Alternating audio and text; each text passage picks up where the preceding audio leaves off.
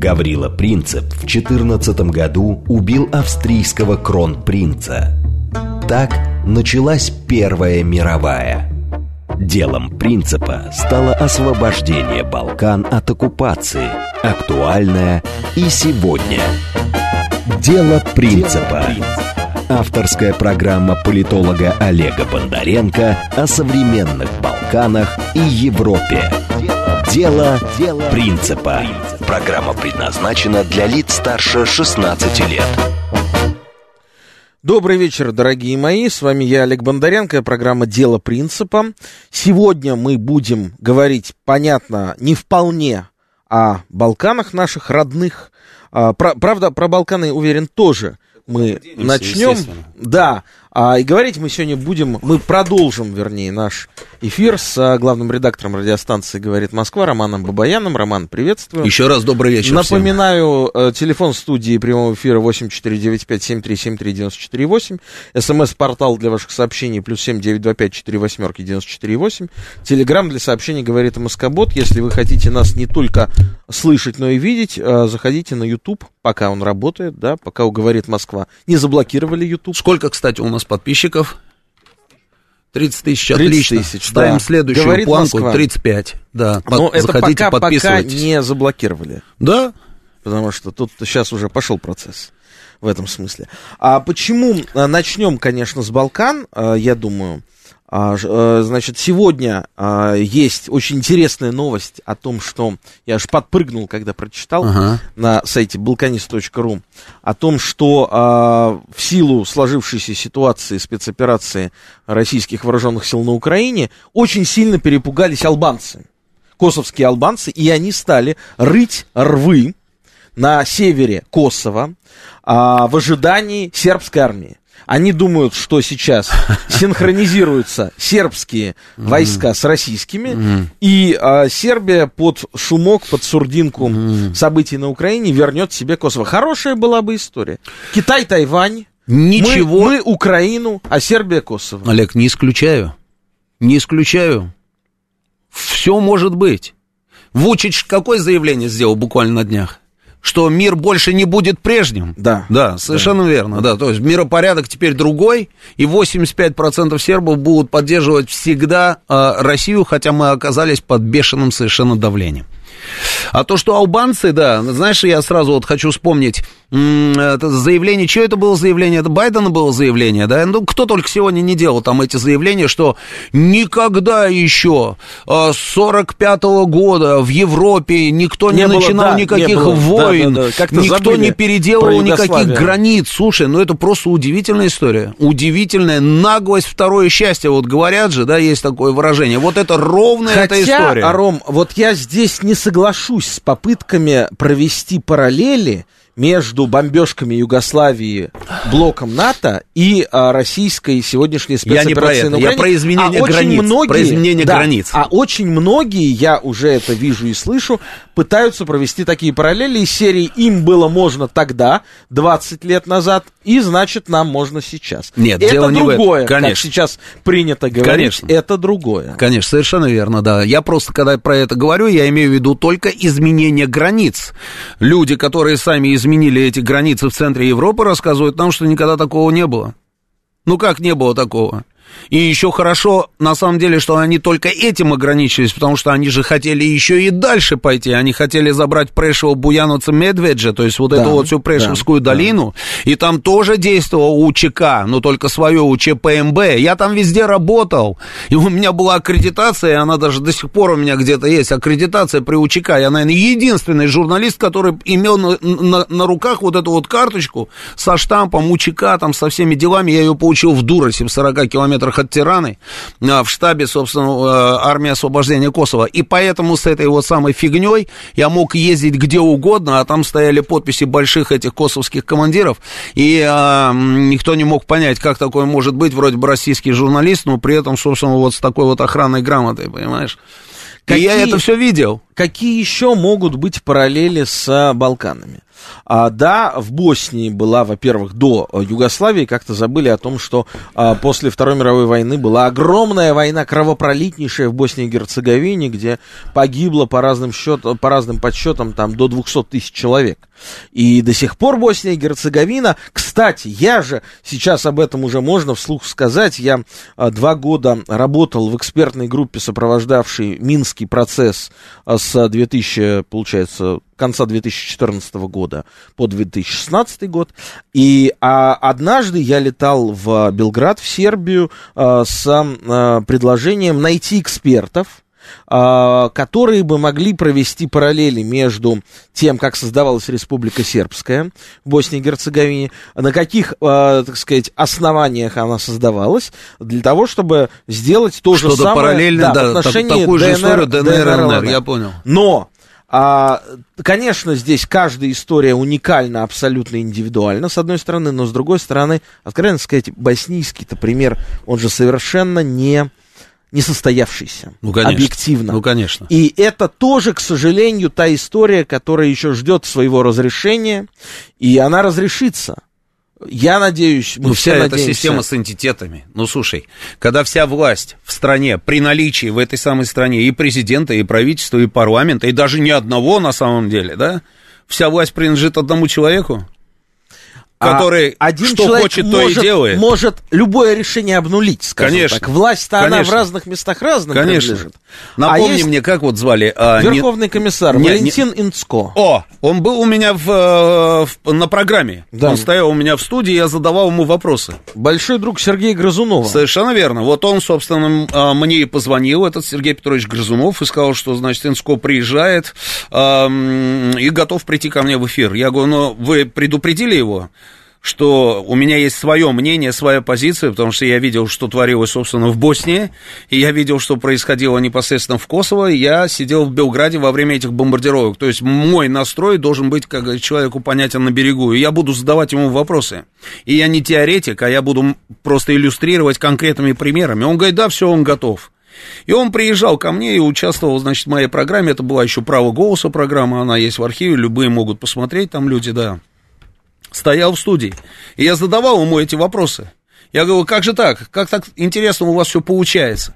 Вы прекрасно знаете, что на территории Боснии действуют исламские боевики. Вы это знаете. Сегодня они начали там действовать еще в тот момент, когда в моде была только Аль-Каида, на секундочку. А, вы закрывали глаза тогда. Более того, значит, а вся эта история прикрывалась вами. Она вами прикрывалась. Даже те миротворческие силы, которые первое время еще стояли, собственно, в Боснии, они не заходили в те населенные пункты, которые были под контролем этих самых боевиков-исламистов от Аль-Каиды, на секундочку. Чем вы руководствуетесь? Генерал Грандхеген, был генерал Грандхеген, командующий миротворческими силами в Боснии и Герцеговине. А он туда заехал, вместе с военными, там сопровождение целой военной колонны, встретили шквальным огнем, а потом еще взяли и а, пырнули его ножом. И вы прикрываете всех этих людей. И вы делаете так, чтобы они чувствовали себя максимально комфортно. Вы закрыли глаза на то, что этим боевикам-головорезам выдаются паспорта европейской страны. Вы закрываете глаза на то, что они финансируются целыми, а, целым рядом структур, в том числе там и активная исламская Младина, это вот организация там типа вот этого исламского комсомола, который возглавлял сын Али Изетбеговича. Я Бакир был... Изетбегович, да. нынешний фактически лидер боснийских мусульман. Конечно, да. Вы все это делаете для чего? Ну, можно долго рассказывать просто, да, но я ему вот эту вот фактуру подбрасываю, а он ерзает, ерзает, ерзает, ерзает, ерзает, ерзает. О чем угодно может мне говорить в ответ, кроме прямых ответов на прямые вопросы. Роман, я в этой связи только одного никогда не понимал, будучи, в общем-то, по образованию даже не столько балканистом, сколько германистом, зачем Германии практически в центре Европы географическом исламское государство. Для чего? Совершенно непонятно. Совершенно непонятно. И то же самое, этот же вопрос, они же точно так же стали поддерживать Косовар. Зачем? Только по одной простой причине. Им не нужна была сильная, фрондирующая, отстаивающая собственные позиции, а, скажем так, большая Сербия. вот для того, чтобы сделать плохо сербам, можно поддерживать кого угодно, даже конкретных террористов, про которых они сами говорят. То есть получается, что сербы опаснее, чем исламисты. Да, потому что имели право, вернее, хотели отстоять собственное право на голос, понимаешь? У них было свое видение того, что они должны делать, и не хотели прогибаться. И именно поэтому, собственно, они сделали с ними то, что они сделали. На сегодняшний день, ну разве не похоже? Вот эта вот вся система а, демонизации. Я помню, ко мне подходили сербы, и, а, ну ты прекрасно знаешь, что они очень многие работали в Германии, да, еще до евро там зарплаты, вот зарабатывали эти марки, приезжали, возвращались, строили там на эти деньги там себе дома, там покупали вот эти вот трактора, вот эти легкие, да, для сельского хозяйства, для фермерского хозяйства своего. Достаточно благополучно все было. И эти сербы, которые десятилетиями жили в Германии, во Франции, там в разных а, европейских странах, мне говорили, говорит, мы не можем понять, что происходит. Мы, говорит, просто сейчас... А, столкнулись с тем, что даже люди, которые с нами, как говорится, годами общались, вдруг в результате вот этой целенаправленной антисербской пропаганды, в результате вот этого демонизирования, концепция демонизирования, стали на нас смотреть как-то там уже с недоверием, с недоверием косятся там и так далее, и так далее. Ну не похоже разве? Ну, то же самое, слушай, слушай они ведь, то же самое сейчас, сейчас делали вот, с нами, вот на секундочку. Сейчас, да, я Конечно. хотел сказать, что у нас сейчас будет такая же проблема с а... Украиной и с украинцами. Потому что, а, э, если уж, вот мое личное мнение, человека, который 8 лет прожил в городе Киеве, возглавляя Российско-Украинский информационный центр. Да. Моя первая жена из Киева. Мой сын первый родился в Киеве во втором роддоме на улице Красноармейской, ныне переименованной Переимено... в Великую да. Василькивскую. Да. Но я думаю, скоро вернем на, на, название. Я очень хочу туда вернуться. Но первое, с чем я сегодня проснулся в таком холодном поту, не зная еще ничего, но почему-то вот я проснулся сам почти там в 7 утра в холодном поту, и потом уже открыл телеграм и все это увидел, это то, что, конечно, ну почему наш прекрасный русский медведь такой медлительный, такой ленивый, почему его нужно было 8 лет пинать, ну да. а, предоставляя сотни, если не тысячи примеров откровенных издевательств, откровенных унижений, а, убийств. Моего друга Олеся Бузину убили. И я не могу себе простить, что я не говорил его остаться в Москве. Я его провожал в тот день, когда он после его очередного эфира, как оказалось, последнего российского эфира, возвращался в Киев, я его провожал на поезд. И мы еле-еле успели на этот а, экспресс с Павелецкого вокзала, который уходил в Домодедово. Он буквально на моих глазах, мы бежали, бежал в последний момент в двери уходящего поезда, мы обнялись, э, он уехал в смерть. А я жалею, что я гнал надо было мне, наверное, опоздать, может, что-то бы изменилось. Что я не уговорил его остаться, он говорит, что я не могу, мне душно в вашей Москве, мне нужно хлебнуть глоток свежего киевского воздуха. И его убили, буквально через меньше, чем через неделю после этого. А вот тогда, когда у нас был действующий легитимный президент, Виктор Янукович, кто бы как к нему не относился, понимаю, но он был понимаю. избран официально и так далее, и так далее. У нас было окно возможностей легитимное с момента госпереворота на Украине 22 февраля до даты проведения президентских выборов 25 мая 2014 года. Все то же самое, что сейчас происходит силами вооруженных сил Российской Федерации. И вот со всем вот этим я больше всего боюсь большой крови, честно когда начнут призывники украинские стрелять в призывников российских. Вот это я больше всего боюсь. А тогда это можно было сделать значительно более малой кровью. Но не сделали почему-то. Олег, тот вопрос, который ты задаешь, я бы сказал так, да потому что мы очень добрые. И это же не сегодня мы стали только добрыми. Это было всегда так. Всегда. Ну вот смотри, там, я не знаю, вот Первое, что приходит в голову. Революция 1848-49 годов в Венгрии. Венгрии. Молодой австро-венгерский император. Сколько ему? 18 лет, по-моему, да? Мадьяры восстали. У Мадьяр есть лидер.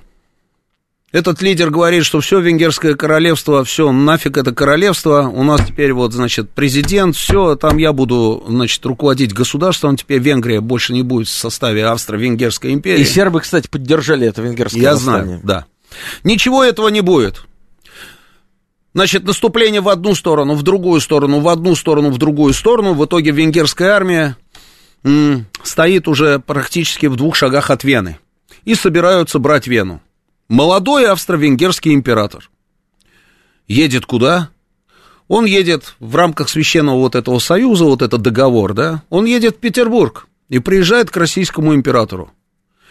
И российский император относится к этому молодому пацану, который только-только стал императором, как сыну. И говорит, ладно, я тебе помогу. И отправляет 200 тысяч русских солдат во главе с Паскевичем, собственно, туда. Наши подавили это самое восстание. Австро-Венгрия сохранилась как империя. Этот молодой император сохранил свое государство, свою корону, но ровно через там полтора или два месяца выступил против нас в Крымской войне. Почему, Олег? Мы что, не знали? Может быть, это был первый раз? Конечно, нет. А может быть, мы первый раз сталкиваемся с этими ребятами, которые пытаются, как только мы отвернемся, ножи повтыкать нам в спину? Нет. Это разве не они все время против нас работают? Они. Но мы же, тем не менее, ты ж про Британию вообще молчу. Но мы же принимаем министра иностранных дел Британии, который катается на танке вдоль нашей границы. Мы же потом принимаем министра обороны Британии, который охамел уже настолько, что вот сейчас называл там нашего президента, посадил перед собой там пять военных, ты видел эту картинку, да? Пять Еще британских нет. военных посадил, и начинает им, значит, говорить, вот наши шотландцы там, помните, А, да? да, да, Николай Первый. Пнули, да, Да. пнули, да, под зад там российского царя. И вот мы то же самое готовы сделать со спятившим Путиным. Ну, как ты думаешь, Олег, вот я тебе задаю вопрос. Завтра, если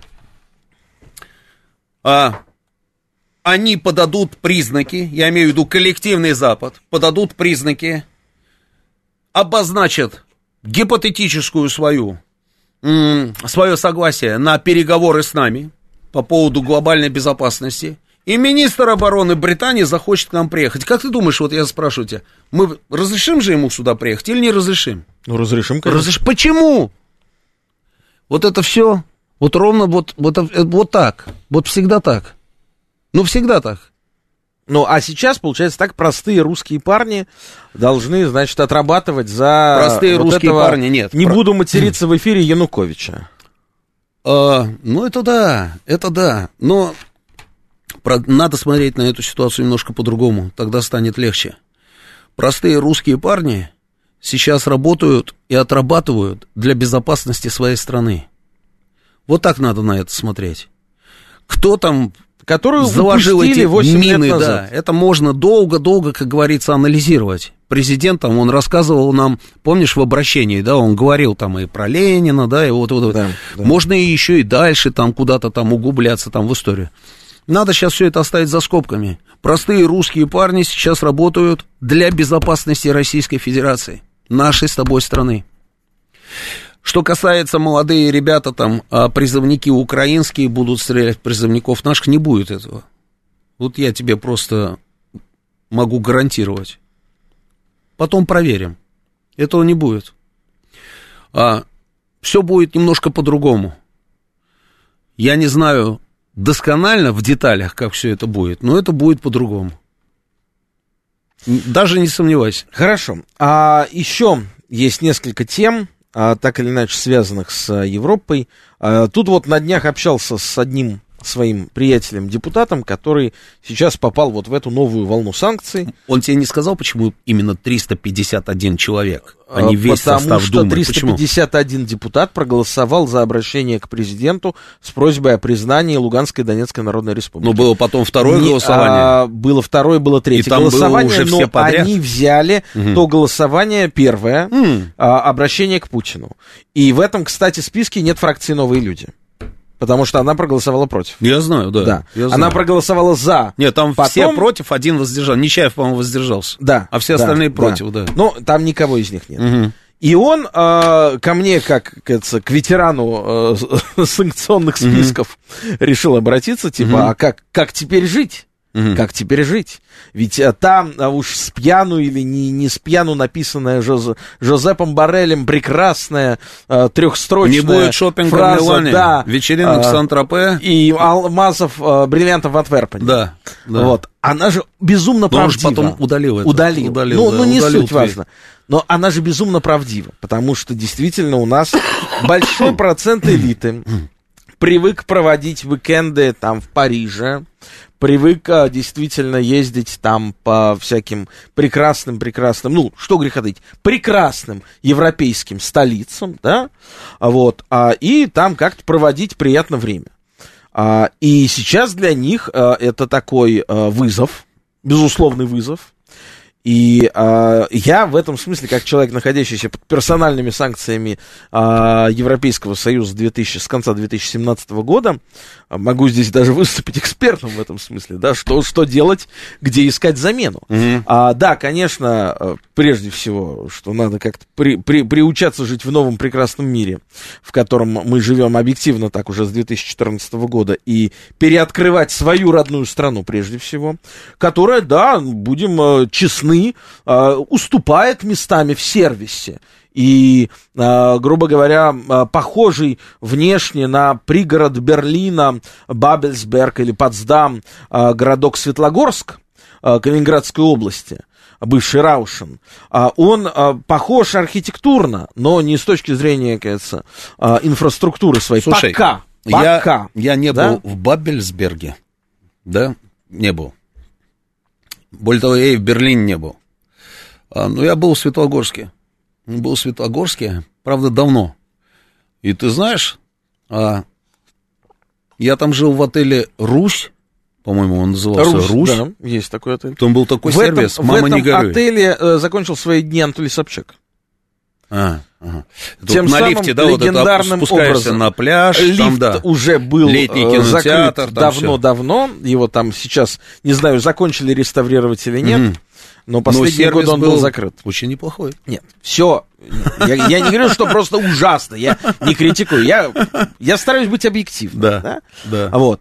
А, Да. Но, во-первых, нужно вкладывать деньги для этого. Надо, да? да. И, условно говоря, ви- прекрасный и сказочный горный Алтай, Да. а, который там может местами покруче Швейцарии и так далее, и так далее, а в него просто нужно вкладывать, чтобы там был не вот там два отеля каких-то супер-мега-лакшери с ценником по 60 с чем-то тысяч за ночь, не помню, как называется, на берегу Те- Терлецка- Телецкого озера находится, а чтобы был нормальный ценник для обычного человека, которого там просто пока нет, потому что нет этой инфраструктуры. А для этого нужно вкладывать деньги, а для этого нужно, чтобы вот эти самые элитарии, они на выходные не в Париж ездили, а они, немножечко посмотрев на свою родную прекрасную страну, а, поняли, что да, вот сюда нужно вложиться, сюда нужно вложиться, сюда, и тогда для их детей уже будет построена инфраструктура. Или, или Камчатка, Я да? понимаю, о чем ты говоришь, да. Я просто пытаюсь сейчас вот вспомнить, а, кто из моих знакомых на выходные летает в Париж, там или еще Ну, я же или еще образно куда-то. говорю, Роман. Я понимаю, Да. я понимаю, да. Не буквально. А,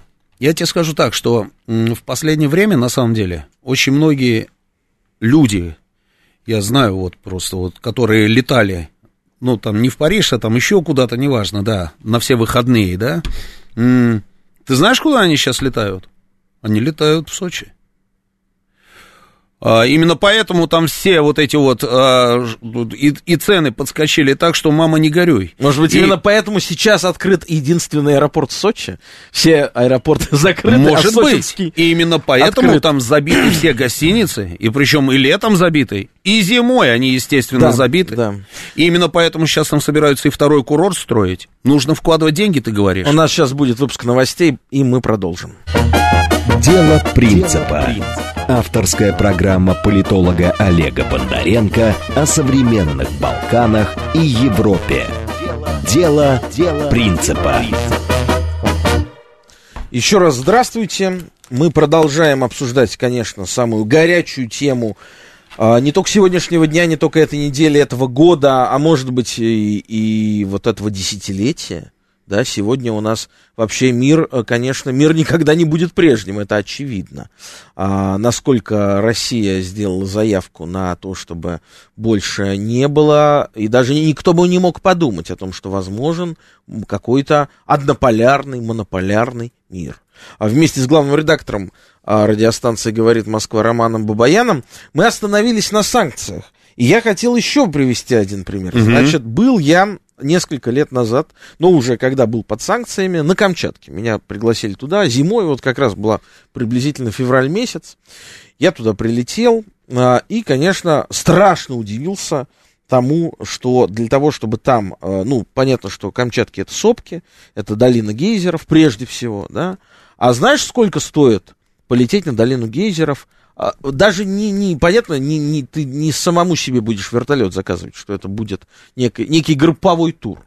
Когда это было еще раз? Это был февраль 2018 года. 18 ага. Да. На человека это стоило 150 тысяч рублей. Да. Я успокою тебя. Вернее, как, не успокою, а попробую. Я понимаю, о чем ты говоришь, прекрасно, да. Я помню времена, Олег, когда а, для того, чтобы там я из Москвы, допустим, доехать до Калининграда, который мы с тобой вот сейчас вспоминали, на поезде, это же было сплошное издевательство над нашими людьми. Ты помнишь да, эту историю? Да, Потому что поезд да. шел через территорию Литвы, и мы долго, мучительно вели переговоры с этой доблестной, героической балтийской страной, которая еще вчера, собственно, жила с нами в одном государстве. Сегодня она, кстати, ввела чрезвычайное положение. Это понятно, да. Значит, а... и договорились, наконец, что, как будет происходить, собственно, вот эта вот э, поездка? Так они же издевались просто над нашими людьми. Опломбированные вот эти вагоны, да, нельзя подходить да. к окнам, нельзя то, все, 20-е, 30-е. То есть вот прям вот еще немножко, понимаешь, и как скот просто, да. Что сделало государство? Государство, наконец, приняло решение вот точно так же возмущались. Люди сидели в студиях, журналисты, там, эксперты, политологи возмущались и говорили, нельзя позволять, чтобы издевались над нашими людьми вот таким образом. И государство запустило авиационный рейс. Они были полностью дотационными, но стоили они там достаточно дешево. Цена была практически та же самая, которую человек платил для того, чтобы поехать поездом. Государство взя... приняло на себя вот эти вот, как говорится, финансовые нагрузки. Дальше, дальше. Идем теперь вот туда, тот регион, про который говорил ты. С территории Дальнего Востока, допустим, из Владивостока, а, там, из Петропавловска-Камчатского, с Сахалина, а, из а, Хабаровска, долететь до материка, до Большой Земли, из Анадыря, да, на Большую Землю это называлось. Не мог позволить себе практически никто, потому что стоимость билета авиационного была просто космической, космической, значительно легче и дешевле, было долететь до Пекина. Просто вот в Или разы. до Японии. До Соединенных Штатов. Потому что ну, прям вот в несколько раз дешевле, ты понимаешь? И тогда государство поняло, что так быть не должно. И сейчас билеты, вот я могу зайти сейчас в приложение Аэрофото, да, и откроем сейчас, с тобой да. Владивосток, допустим, да. да будет там. стоить там 20 тысяч рублей. Понимаешь, да? Да. Вот то, о чем говоришь ты. Ты же понимаешь, что для того, чтобы навести порядок в однокомнатной квартире 18-метровой, а, и навести порядок там в трехкомнатной квартире, там, 80-метровой, это все-таки другие усилия для этого нужны. Россия огромная страна, это континент. Вот я помню, один из умных людей мне привел такой пример. Он говорит, вот представь, едет вот этот самый вот а, поезд из бесконечного количества вагонов, да, впереди идет там а, локомотив. Вот он уже повернул локомотив налево, допустим и едет полчаса уже в левую сторону, а вагоны все еще продолжают идти прямо. То есть, если мы сейчас с тобой, я имею в виду нашу страну, окажемся вот в новых вот этих вот самых условиях, я тебя уверяю, что будут приниматься решения в этом направлении тоже. И ты не будешь платить вот эти вот бешеные деньги, про которые ты только что рассказывал. Так и будет. Во-первых, и бизнес начнет развивать эти территории и вкладывать Нет, эти я, деньги я с этого и начал, сюда. Что эти элитарии, спасибо, введите санкции против всех. Я, кстати, сегодня увидел новость о том, что некоторым депутатам, Роман, стало Да. обидно, что их не внесли в эти списки. Ну, прекрасно. И они стали обращаться Это прекрасно. официально. Будем Олег надеяться, Матвеевичев, будем надеяться, что а, они... Павел собственно- Завальный, А. а, председатель комитета по Да. энергетике, Да. а, официально обратились э, к Еврокомиссии с просьбой включить их в эти Не списки. нужно никуда обращаться, нужно просто подождать. что-нибудь сделать и про тебя Я вспомнят. думаю, сейчас нужно просто подождать. Нам Правительство пишут- Великобритании запретит гражданам России хранить средства на сумму свыше 66,8 тысяч в британских банках, сообщают в МИД Великобритании. Они в фунтах имеют в виду? Или в чем? Нет, значок доллара. Доллар. Значок доллара. Вот у меня вопрос. Да. А Где ты с свои какого 66 переп- Нет, с какого В каком перепуга... британском банке С хранишь? какого перепуга власти Великобритании вдруг решили, что это плохо для Российской Федерации? Да это замечательно. Это вот... Ты это понимаешь? Спасибо Барелю. Но они в Нет параллельно, больше они в параллельной реальности. в Сент-Тропе. Они, они рассуждают а, с, с- немножечко с другой, как говорится, а, колокольни. Они же им же пограбить. Да. А кого грабить? да. Того, у кого есть что Вот отнять. Нам пишет Но это же, Анастасия в это же не про россиян 90% россиян, понимаешь? Это там избранное количество людей, да и флаг им в руки. Ну, знаешь, избранное, но оно на то избранное, что есть с кого пограбить. Анастасия нам пишет в Телеграме, одного Крыма для летнего отдыха на такую огромную страну мало. Не все хотят по горам Алтая путешествовать, хоть там и красиво. Согласен, Анастасия, и мне кажется, что буквально на этой неделе а, откроется возможность путешествовать в Одессу. Да, значит, а я пообещал своему десятилетнему сыну, а, Надежда, да, написала, да? Анас- Анастасия. а- Анастасия, да, Анастасия. Вот я пообещал десятилетнему сыну, он меня попросил, и я ему пообещал, что летом мы поедем на Байкал. Я был там, да, там Иркутск, там вот это вот все, Листвянка. да, и причем я был в Листвянка. такие мутные совершенно времена, просто кошмар. Там не сильно много 90-е изменилось. годы, да. А, тут я повезу его на Байкал с удовольствием. Да, но в этой самой Листвянке, которая является самым ближней, самой ближней точкой с точки зрения авиапутешествия на Байкал, а, да, там есть какая-то инфраструктура, не бог весь какая. А, ну, опять же, если ты захочешь а, показать а, сыну Байкал, а его нужно смотреть, естественно, с озера, а не с берега. Ну, понятно. да. Вот. И если это будет тоже не на какой-то такой убогой латчонке, а, вот, а чего-то более-менее, то и тоже встанет это приблизительно так же, как вот а, путешествие на вертолете к, в Всё долину лечится. гейзеров. Я оптимист. Да я тоже Я оптимист. оптимист, я уверен, что все Вопрос лечится, в том, что рынок сделает свое степ дело. by степ. А я хочу своему сыну Киев показать, который рожден в Киеве. Я своему Он, десятилетнему он сыну, не видел, десятилетнему тоже. вот я своему десятилетнему сыну тоже хочу показать Киев, потому что старшему и среднему и я показал, то есть мы успели. А вот младший, собственно, нет. Напоминаю, что у нас работает смс-портал для сообщений а, плюс семь девять два пять четыре восьмерки девяносто четыре восемь. Телеграмм для сообщений говорит Москобот. Если вы хотите нас не только слышать, но и видеть, заходите а, в YouTube канал Говорит Москва и звоните, если есть вопросы, комментарии по телефону студии прямого эфира 8495 7373 94 8. Нам пишет вечно недовольный, а напомните, за что был убит Бузина. Бузина Бузина был убит за свою непримиримую позицию, непримиримую к бандеровцам, непримиримую к а, антироссийской Украине, которую При этом начали Бузина, создавать. при этом Бузина, прости ради бога, это не был пророссийский человек, это был человек проукраинский в первую очередь, но а, нормальный проукраинский человек, а не вот эти вот отморозки, которые называют себя патриотами Украины и при этом в качестве иллюстрации своего патриотизма исключительно москаляку-могиляку. Конечно, конечно. Ну, вообще, а, мне кажется, что степень пророссийскости в отношении Украины а, определяется уже просто одним фактом того, что он не был русофобом. Вот если ты не русофоб, значит Совершенно ты пророссийский. Совершенно уже. верно. Совершенно верно. А, продолжая тему санкций, а, значит, а, вот сейчас Сербия, Босния и Герцеговина, ну, в первую очередь да, Сербия, Да. может а, стать неким окном в Европу для Конечно. России. Конечно. Таким хабом, вот мы видим, а, Аэрофлот уже, а, Великобритания запретила летать Аэрофлоту, уже. Я не исключаю, что в ближайшие дни Евросоюз тоже запретит летать Аэрофлоту. А, соответственно, возникнет вопрос, а, кто будет и как доставлять граждан России в разные, в разные страны, потому что все равно, конечно, потребность путешествовать а, там, по делам, не по делам, она останется. А в этой связи я вижу, что вот это направление Сербии и Белграда может в общем, выполнить функцию хаба, как, каким он и был в период год, ну, чуть меньше года назад, в начале, ну, получается, в конце весны а, в начале лета а, прошлого 2021 года, а, когда была закрыта Турция и через Белград стали путешествовать в разные страны. Сейчас поскольку у нас есть с Сербией договор о зоне свободной торговли, да просто даже бизнес вести в Европе элементарно будет проще через Сербию. Великолепная страна, есть что посмотреть, очень вкусно, очень тепло, очень красиво.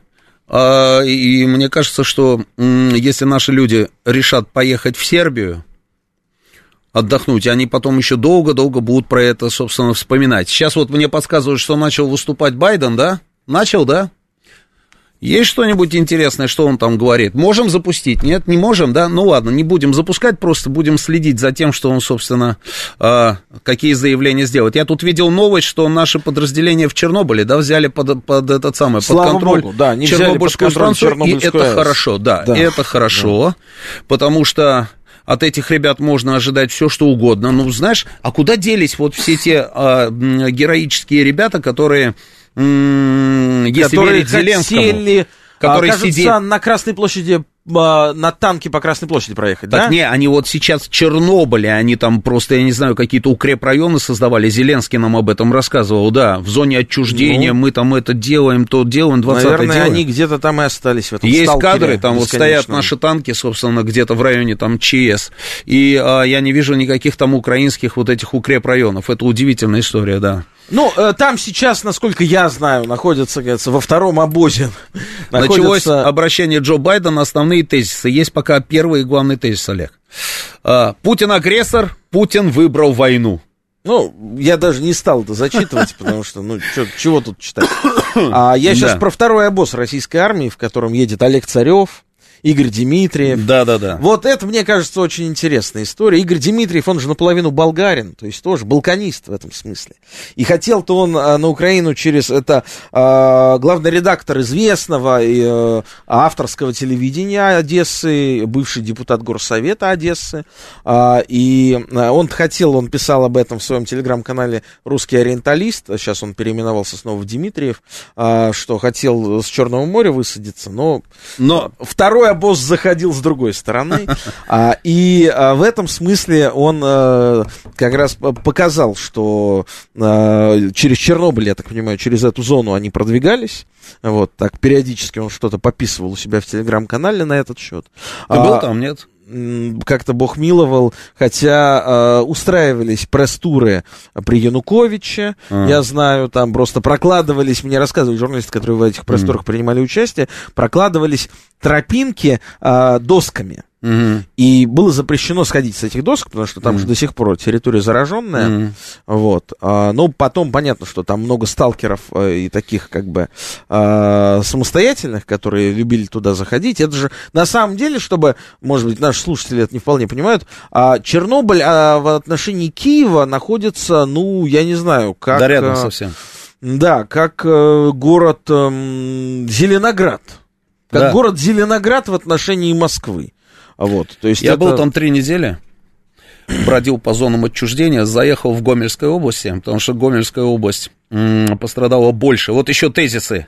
Значит, Россия отвергла предложение о диалоге по безопасности в Европе. Президент США утверждает, что шаги РФ представляют собой нарушение международного права. Это удивительная вещь. Это просто удивительная вещь. Люди, которые каждый раз, уже миллион раз нарушали все эти международные права, почему-то про это говорят.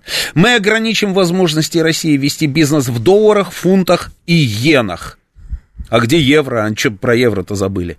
Страны большой ну, нужно семерки. же в чем-то оставить. Страны большой семерки договорились ограничить возможности РФ в сфере высоких технологий. Ждем следующих тезисов. Я заехал в Гомельской области, в Брагинском районе. Три района Гомельской области, Брагинский, Ветковский и Наравлянский районы больше всего пострадали. Я проехал, значит, оттуда, приехал потом я а, в Чернобыль, Припять, там э, записал несколько стендапов непосредственно внутри саркофага, так называемый объект укрытия. Это ну, многоэтажный дом, считай, накрытый вот этим самым куполом. И на некоторых этажах можно было находиться определенное количество минут там в этих э, защитных костюмах.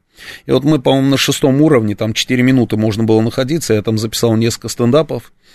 Потом а, работал в Славутиче, разговаривал с людьми, которые работают на станции. Славутич это вот тот самый город, знаешь, символ Советского Союза, который строил там весь Советский Союз, и весь персонал станции работал там. Разговаривал с этими людьми, с ними шел, собственно, по золотому коридору. У них есть такой золотой коридор, они его называют, на самом деле, металлопрофиль золотого цвета, и по этому коридору они идут на смену.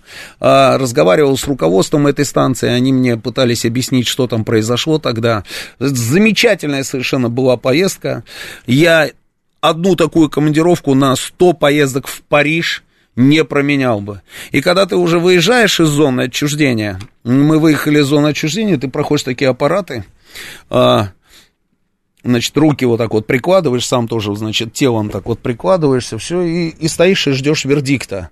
Значит, и если красный свет, значит, не выйдешь оттуда, потому что ну, большой уровень радиации. Если зеленый, значит, можно выходить. И вот зеленый мы вышли, и потом э, приехали в Бориспольский аэропорт, улетели в Москву, а по возвращению аппаратуру нашу списали, а нас э, отправили в, в Обнинский физико-энергетический институт на обследование, там, ну, чтобы понять, там нормально с нами все или ненормально. Поэтому уровень радиации был 65 БР, на секундочку, в районе Припяти, прямо где железная дорога, Значит, Припять и это правее насколько саркофаг. много? Это, это просто космос. А чтобы не нервировал нас э, звук этого, значит, счетчика, мы просто их отключили в какой-то момент, чтобы вообще уже на это не обращать внимания. Стояла техника, вот в районе Припяти. Стояла техника, это были ЗИЛы, там, э, само, ну, все с того самосвалы, времени, да, вот эти, с 80 да. Причем, знаешь, года. причем, знаешь, вот как в военных частях новые вот эти вот, знаешь, а, автомобили и белой краской так вот по колесам, да, uh-huh. вот, вот такого плана прям машины, и на подножку, я помню, а, Урал одного положил этот счетчик, я думал, он сейчас взорвется, представляешь, как он это самое считал, уровень радиации. Что сделали доблестные украинцы, они же потом продавали эту технику, они потом устраивали там туры какие-то там и так далее, и так далее, да. И что там в голове у этих ребят, тоже одному богу известно. И очень хорошо, что контроль взяли наши, собственно, над этим объектом сейчас. Вот, коль скоро мы снова вернусь, конечно, к этой теме, мы не можем ее не обсуждать. А еще выскажу одно свое опасение, которое мне лично кажется довольно а, волнительным. Олег, извини, ради бога, да. я просто по ходу, да, понимаешь, да, да, да новости, да, да, да я просто да, информирую да. слушателей наших. США вводят дополнительные санкции санкции и экспортные ограничения в отношении РФ. Санкции затронут больше, более половины всего российского высокотехнологичного импорта. Мы подорвем их возможность конкурировать экономически с другими странами. США готовы защищать каждый метр земли НАТО. Тем не менее, США не будут участвовать в боях на Украине. Мы будем усиливать восточный фланг. Эстонию, Румынию, Польшу и Литву. Мы остановим возможности России наращивать свои войска. Мы подорвем... Да, да, да, да. Новые санкции коснутся российской космической программы. Ой-ой-ой, да. Ну, в общем, вот так, да, следим а дальше, да. Очень меня беспокоит то, что мы не объясняем ни своим гражданам, мы в смысле Россия, а, ни своим гражданам, ни в особенности гражданам Украины, а конечную цель вот этой специальной операции. Ты думаешь, Потому не объясняем? Что, ну, не объясняем же. Объясняем, объясняем. Не, ну, понятно, денацификация, как да. там было сказано и так далее. Демилитаризация, а, демилитаризация. Ну, грубо говоря, всех же волнуют значительно более простые вопросы да. из серии. Да. А ограничится ли спецоперация взятием под контроль ключевых объектов, или да. она затронет более массовые, так сказать, э, Более там, массовые города? это что? Ну, ну я как? не знаю, не, я не говорим, военный. Мирному населению опасаться нечего. Российская армия не наносит и не будет наносить ударов по украинским городам. Российская армия ставит перед собой следующую цель. Демилитаризация, которая подразумевает уничтожение основной скажем так, военной, основного хребта военной инфраструктуры, военной инфраструктуры да. Да, украинского да. государства. Дальше денацификация. Соответственно, та власть, которая существует, эта власть нас не устраивает. Радикалы будут загнаны за Можай под плинтус, как кому удобно. Денацификация, да. да. Денацификация, да. М-м, вот это вот уже больше э, более долгий, как говорится, Конечно. этап, да. А с учетом истории лесных братьев, а, это может растянуться на многие годы, что-то ну, мне да. Ну, может, может, конечно, да, но это же все комариные укусы. Лес. Ну, как сказать, да, как сказать. Ватутина а. тоже таким образом прикончили, много кого еще. Ну, попал в засаду, да, попал в засаду, я, я, я все понимаю, но а, это по сравнению с государством, которая напрямую с тобой граничит и при этом враждебна тебе, да, конечно. это, это комариный да, Которая может создать это, там это... грязную ядерную бомбу, да. это комариный укус. Да. Но, грубо говоря, вот я общаюсь, у меня же до сих пор осталось на самом деле в Киеве куча знакомых. И, естественно, я с ними переписываюсь, общаюсь и так далее. Там. А, люди в разных настроениях-то пребывают. Да? Одному я, бывшему высокопоставленному чиновнику, э, уже с утра я позвонил, слышу такой голос уже такой, как будто бы на веселе. Я говорю, как жизнь? Mm-hmm. А он говорит, пиво заканчивается. Вот. Ну, тоже выход. Тоже выход, потому что, ну, а что? Каждый по-своему. Ну, естественно, да. послушай, это по-человечески. Вот в Харькове люди, вот понятно. у меня картинка, например, в Харькове сидят в метро. Да, а, да. Опасаются. Ну, их мэр туда пригласил, потому что напугал а, российскими ракетными ударами, Совершенно верно. которые в три часа дня должны были там а, быть, но они там не были да, вот, но это же важно объяснять и доносить, и объяснять, доносить прежде всего нашим людям. Вот я сейчас ехал на эфир, проезжал Пушкинскую площадь. Да. Ну, я не знаю, ну, несколько сотен человек там по Тверской кричало, что-то нет войны и так далее. Молодых, молодых mm-hmm. в основном ребят. Да, мы про гуляло. них уже говорили, да. Вот, mm-hmm. а им же тоже надо объяснять, что это такое, потому что вот проблема еще российского, а, всего этого, российской машинерии государственной в том, что она очень э, иногда немногословно. А, да, сейчас можно сказать, что сколько раз, помнишь, все эти шутки, сейчас, я думаю, многие об этом вспомнят, сколько раз Министерство иностранных дел ограничивалось озабоченностями. Вот, уже это стал такой мем нарицательный. А что Россия? Ха-ха, а Россия снова выразила озабоченность Совершенно и беспокойство. Совершенно вот верно. сейчас можешь сказать, вот, пожалуйста, другой пример. Ты не поверишь, вот я Александру Асафову а, как раз ровно про это и сказал. Я говорю, слушайте, а, слушайте, какой-то позвонил, да, и я говорю, ребят, вот что, если, как, чего, что, а вот сделает ли Россия в ответ, если они там что-то сделают в ответ? Я говорю, теперь можете не сомневаться, потому что вот эти вот все вопросы, они отпали, они остались уже во вчерашнем дне. Потому что Россия уже продемонстрировала, и даже вот, собственно, весь мир теперь наблюдает над конкретным ответом России, а не, на, а не обсуждает очередные, как говорится, ноты протеста, да, да. или же заявления да. об озабоченности. Но, а на мой взгляд, не хватает вот этой специальной операции, того самого отдела по пропаганде. Я на журфаке учился на военной кафедре э, психологической борьбе, и могу сказать, что вот этой самой псих-борьбы в хорошем смысле не хватает согласен. категорически. Я с тобой согласен, Олег. Категорически, я даже спорить не буду. За что мы, в конце концов, что мы сделаем? Мы там проведем выборы, или мы предложим Олега Царева, или Игоря Маркова, или Виктора или Медведчука, еще кого-то, или да, еще кого-то. Вот, совершенно непонятно. Я где, думаю, где что это именно это мы и сделаем. Потому что мне кажется, в конце уже эфира э, выскажу свой субъективный взгляд, что, мне кажется, российская спецоперация э, должна где-то выйти на границе 39 года, потому что, ну, явно Западной Украине нам делать нечего, и вот зафиксироваться на линии, соответственно, вот Житомирская область, mm Черкасская область, и а вот дальше уже нужно будет как раз заниматься... А я под конец попробую с тобой поспорить, потому что я не могу понять, зачем мы все время, а, собственно, пытаемся отрезать от Украины западную. Зачем мы собираемся это сделать? Если у нас западная Украина останется, собственно, под контролем вот этих самых товарищей, она по-прежнему будет тем самым трупом, который они попробуют будет, приковать Роман. к нашей И ноге, с ней? Сталину ничего не получилось сделать. Ничего. А ты хочешь... Хочу.